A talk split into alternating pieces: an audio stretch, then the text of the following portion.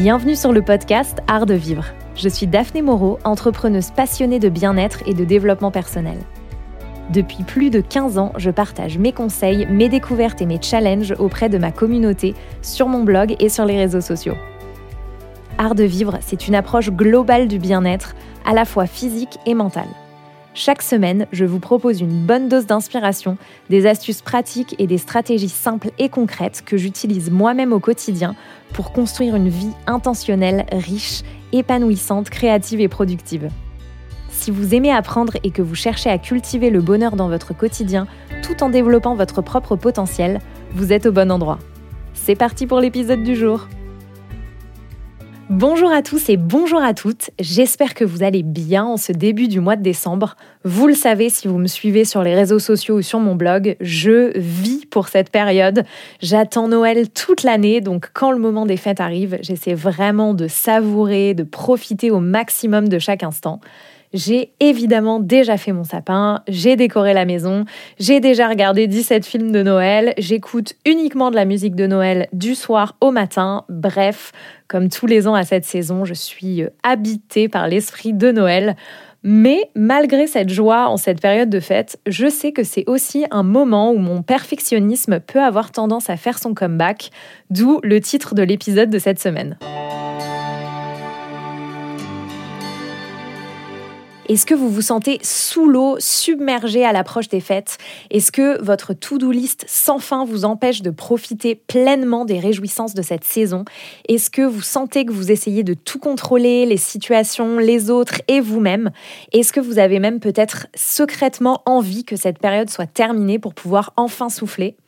L'année dernière, une de mes amies américaines avait partagé une story sur Instagram dans laquelle elle disait qu'elle venait de terminer une méditation sur le thème du perfectionnisme de fête de fin d'année. Et je me rappelle qu'en voyant sa story, j'avais eu un genre de déclic et je m'étais dit Ah, mais c'est exactement ça qui est en train de m'arriver. L'année dernière, c'était notre premier Noël officiel dans notre nouvelle maison rénovée et j'avais tellement envie que ce premier Noël soit entre guillemets parfait que j'étais complètement retombée dans mes anciens travers euh, perfectionnistes au risque de gâcher complètement euh, ces moments que j'adore. Et l'an dernier, j'avais écrit justement une newsletter sur le sujet du perfectionnisme au moment des fêtes de fin d'année et je crois que je n'ai jamais reçu autant de réponses à ma newsletter. Des mois après, on me parlait encore de cette newsletter. J'ai reçu beaucoup de messages de personnes qui avaient réussi à mettre des mots sur ce qui leur arrivait à cette période grâce à ma newsletter, à prendre conscience d'où venait l'anxiété, le stress qu'elles pouvaient ressentir à cette période, et qui aussi se sentaient moins seules de savoir que d'autres personnes ressentaient la même chose qu'elles. Je me suis donc dit que ce serait un sujet intéressant à traiter de nouveau, mais cette fois-ci sous format podcast.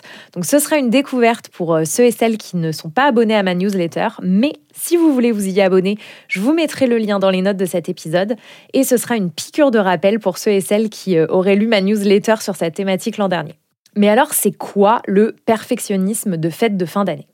Alors l'an dernier, après avoir vu cette fameuse story de mon ami sur Instagram qui parlait de perfectionnisme de fête de fin d'année, j'ai lu plein d'articles sur le sujet et j'ai été hyper surprise de voir euh, combien c'était une thématique récurrente. Donc le perfectionnisme, c'est un sujet auquel euh, je m'intéresse beaucoup parce que j'ai moi-même une forte tendance au perfectionnisme et ça m'a compliqué la vie de plus d'une manière dans le passé. Aujourd'hui, j'ai appris à mieux gérer mon perfectionnisme, qui d'ailleurs n'est pas forcément un défaut, mais aussi une force si on l'utilise pour nous et pas contre nous. Mais je sais qu'il y a des périodes de ma vie où mon perfectionnisme a tendance à faire son comeback, et notamment pendant les fêtes de fin d'année. Le perfectionnisme de fête de fin d'année part d'un bon sentiment, c'est celui de l'envie de créer une expérience inoubliable pour soi et pour ses proches au moment des fêtes. Le problème, c'est que quand on est perfectionniste, on a des standards qui sont tellement élevés qu'il est souvent impossible de les atteindre. Dans le cas présent, souvent il est impossible de réussir à vraiment matérialiser l'image du Noël parfait, qu'on imagine dans notre esprit.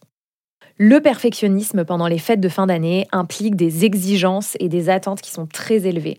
Pour le ou la perfectionniste, si tout ce qu'il y a sur notre to-do list n'est pas fait et pas fait parfaitement, alors on va ressentir de la déception, de la frustration, voire même un sentiment d'échec. Et en ce sens, le perfectionnisme, ça nous conduit souvent à nous priver de notre propre joie. plus on aime une certaine période de l'année, plus on va avoir tendance à se mettre la pression et à tomber dans le perfectionnisme en essayant de tout contrôler autour de nous, les gens, les situations et nous-mêmes, et en s'épuisant à essayer de créer des moments parfaits, en essayant de rendre chaque année meilleure que la précédente, plus joyeuse, plus festive, plus spéciale.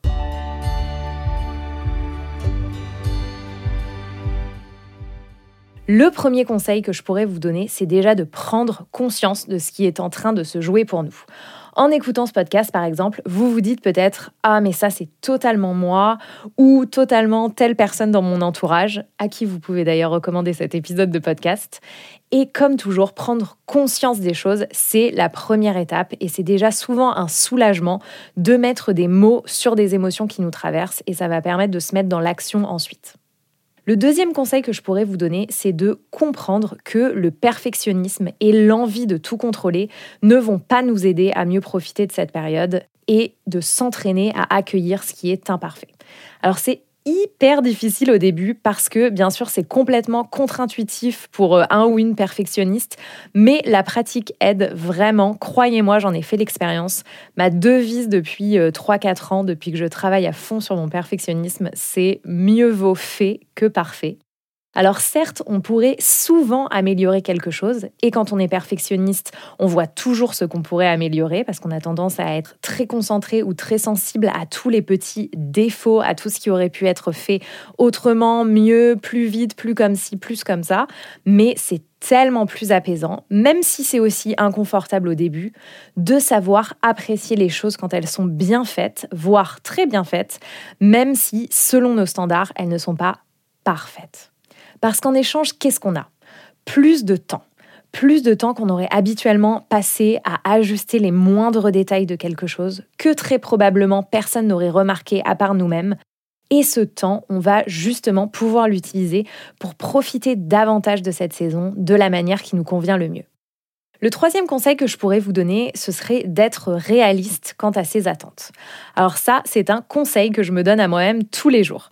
Je suis tellement enthousiasmée par cette période que chaque année, je veux décorer la maison, faire tous les do it yourself de Noël que je vois passer sur les réseaux sociaux, faire des biscuits de Noël, envoyer des cartes de vœux, calligraphier mes étiquettes cadeaux, aller sur tous les marchés de Noël, créer du contenu de Noël pour mon blog, pour mes réseaux sociaux tous les jours, trouver les meilleurs cadeaux pour mes proches, regarder tous mes de Noël préféré, bref, vous voyez où je veux en venir. Pour ma part, c'est tout simplement irréaliste d'espérer faire tout ce que j'aimerais faire à cette période de l'année et je sais qu'une énième to-do list ne me conduira qu'à de la déception parce que je n'aurais pas réussi à tout cocher. Donc depuis l'année dernière, à cette saison, je prends le temps de décider ce à quoi je veux donner la priorité en acceptant que certaines choses ne seront pas faites cette année et que c'est OK. Si j'ai envie, je pourrais mettre ces choses sur ma liste de l'année prochaine, par exemple. je fais toujours une bucket list à cette saison avec justement euh, la liste des choses auxquelles je veux vraiment donner la priorité. Si vous avez vous aussi euh, envie de faire une bucket list à cette saison, je vous mettrai dans les notes de cet épisode le lien vers mon deuxième épisode de podcast dans lequel je vous expliquais justement comment faire une bucket list, pourquoi faire une bucket list, quels sont les, bénéfices. Et donc c'était pour ma bucket list d'automne, mais c'est le même principe, peu importe à quel moment vous voulez faire bucket list.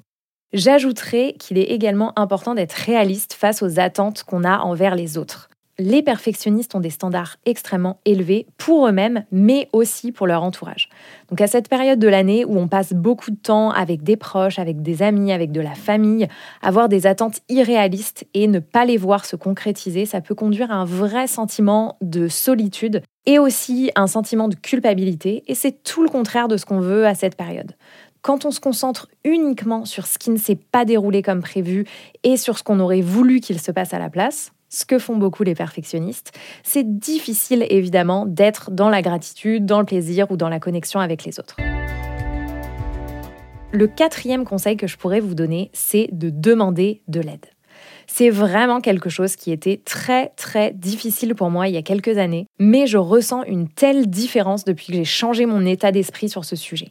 Avant, je ne demandais jamais euh, d'aide, j'étais vraiment partisane du euh, jamais mieux servi que par soi-même et j'ai vraiment mis du temps à me rendre compte que ça ne m'était pas du tout bénéfique de penser comme ça. Donc particulièrement en cette saison de fête, osons demander de l'aide, demander à se répartir les tâches ou bien faire les choses ensemble. Ça va renforcer ce sentiment de connexion humaine, ça permet de créer des bons souvenirs partagés et surtout, on est souvent surpris ou surprise de combien les autres sont prêts à nous aider si on le demande. On aime tous et toutes se rendre utile et être présent pour les gens qui nous entourent si nous en font la demande. Le cinquième conseil que je pourrais vous donner, c'est de prendre du temps pour soi et d'avoir une routine bien-être. Je ne sais pas si vous avez remarqué, mais quand on se sent submergé, on sait toujours, au fond, qu'on devrait s'arrêter, respirer cinq minutes, lever le pied, mais on n'y arrive pas. On ne se l'autorise pas, on se sent hyper coupable parce qu'il y a tellement de choses encore à cocher sur notre to-do list je dirais qu'encore plus à cette saison, il faut savoir prendre du temps pour soi, même si ce sont des moments hyper courts, pour faire une pause, pour respirer et pour souffler un bon coup. Donc prendre le temps aussi de faire quelque chose qui nous fait du bien, quelque chose qui nous fait plaisir. Ça peut être boire un thé de Noël et vraiment prendre le temps de le savourer au lieu de le boire en faisant euh, autre chose. Ça peut être regarder un film de Noël seul ou en famille. Ça peut être euh, faire un exercice de respiration, se préparer un bon repas, aller marcher 10 minutes dans son quartier, faire un puzzle, ce que vous voulez. Mais on est toujours plus productif ou productive après avoir pris ce temps pour nous, même si c'est que quelques instants, mais on a souvent beaucoup de mal à s'en donner la permission, surtout pendant des périodes intenses comme la période de fête de fin d'année. Le sixième conseil que je pourrais vous donner, c'est de se rappeler que ce que l'on voit sur les réseaux sociaux, à cette période de l'année et à n'importe quelle période de l'année, ne sont que des petits extraits de la vie des gens que l'on suit. Avoir accès à tous les intérieurs magnifiquement décorés de millions de personnes, ça peut tout autant nous inspirer, c'est mon cas, que nous donner l'impression de ne pas être à la hauteur. Ça m'arrive aussi.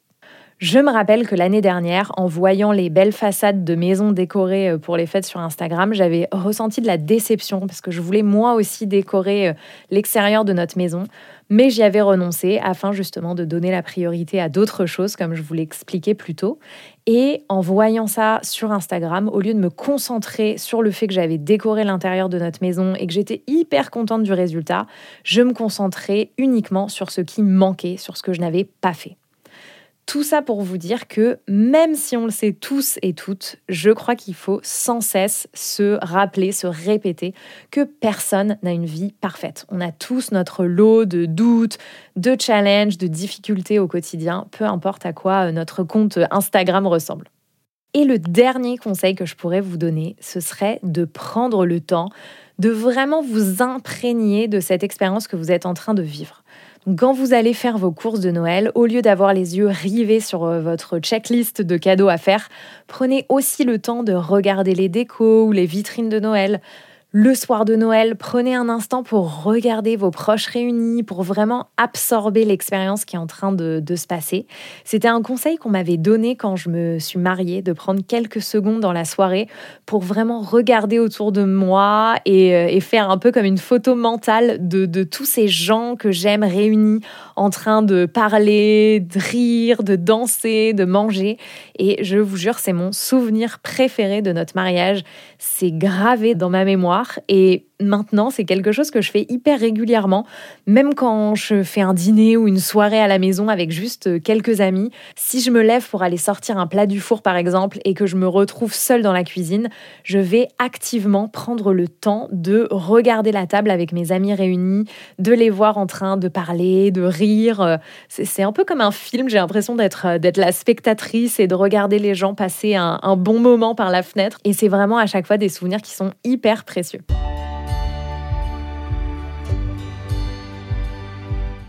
J'espère que ce partage d'expérience et ces quelques conseils pourront vous aider à aborder le reste du mois de décembre avec plus de sérénité et aussi vous inviter à réellement profiter de ces moments qui ont quand même quelque chose de magique si on se laisse la place dans notre quotidien pour voir cette magie. Et d'autre part, si le sujet de l'anxiété vous concerne, je vous invite à réécouter mon précédent épisode de podcast dans lequel je vous donnais 10 astuces anti-anxiété. Je vous mettrai le lien dans les notes de cet épisode. Comme chaque semaine, je termine cet épisode avec mes coups de cœur et découvertes de la semaine. Alors je ne sais pas vous, mais moi j'adore relire des livres que j'ai aimés. Et en ce moment, je suis en train de relire un livre qui m'a énormément impacté quand je l'ai lu pour la première fois l'année dernière et qui s'appelle 101 essais qui vont changer votre façon de penser de l'auteur Brianna Wiest. C'est un recueil de réflexions hyper profondes, euh, écrites dans un style vraiment sublime. C'est presque comme de la poésie, mais tout en étant euh, très accessible. Ça fait vraiment euh, réfléchir et l'auteur il partage ses conseils, mais aussi des pistes de réflexion, des pensées libératrices, et je trouve que chaque essai est vraiment très très percutant et en même temps hyper réconfortant aussi. Je vous le recommande chaudement, c'est vraiment une lecture qui est très très intéressante. Et puisqu'on parle de réconfort, ce livre de Brianna West dont je viens de vous parler m'a aussi fait penser à un autre livre que j'adore, et ce qui m'amène à ma deuxième recommandation de la semaine. Et c'est un livre de Matt Haig, qui est l'auteur de La librairie de minuit, dont vous avez peut-être entendu parler. C'est un très très très joli euh, roman que moi j'avais énormément apprécié. Mais ce n'est pas de ce livre-là dont je veux vous parler aujourd'hui, mais d'un autre de ces livres qui s'appelle Le livre du réconfort. Je crois qu'il vient juste d'être euh, traduit en français, c'est pour ça que je vous en parle. Moi, je l'ai lu euh, en anglais. C'est un recueil de pensées qui font du bien quand on a besoin de réconfort. Donc, ce livre porte parfaitement bien son titre. Il se lit pas forcément dans l'ordre. Vous pouvez euh, l'ouvrir à n'importe quelle page et lire la page sur laquelle vous tombez. La majorité des essais font seulement quelques lignes, une page, voire deux, mais jamais plus. Et à chaque fois que j'ai un petit coup de mou, j'ouvre ce livre à une page au hasard et ça me fait toujours un bien fou de lire ce que j'ai sous les yeux. C'est vraiment un livre qui est très très touchant, que j'ai trouvé très profond et bien sûr très réconfortant.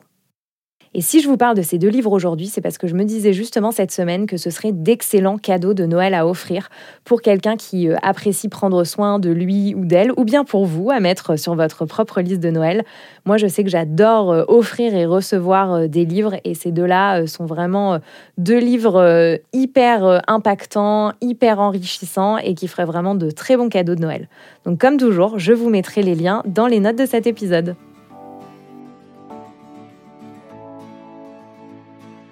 Merci de nous avoir rejoints et d'avoir écouté cet épisode. S'il vous a plu, n'oubliez pas de vous abonner à ce podcast sur votre plateforme d'écoute préférée afin de ne manquer aucun épisode. Pour soutenir ce podcast, partagez cet épisode sur les réseaux sociaux en taguant mon compte Daphné Moreau, faites-le découvrir à un ou une amie qui pourrait l'apprécier, ou bien laissez-moi simplement un avis sur votre plateforme d'écoute préférée. N'hésitez pas à réagir à cet épisode et à m'envoyer vos questions, suggestions ou astuces par mail à l'adresse podcast à afin d'enrichir les prochains épisodes. Je compte sur vous. Je vous souhaite une très bonne semaine et prenez bien soin de vous.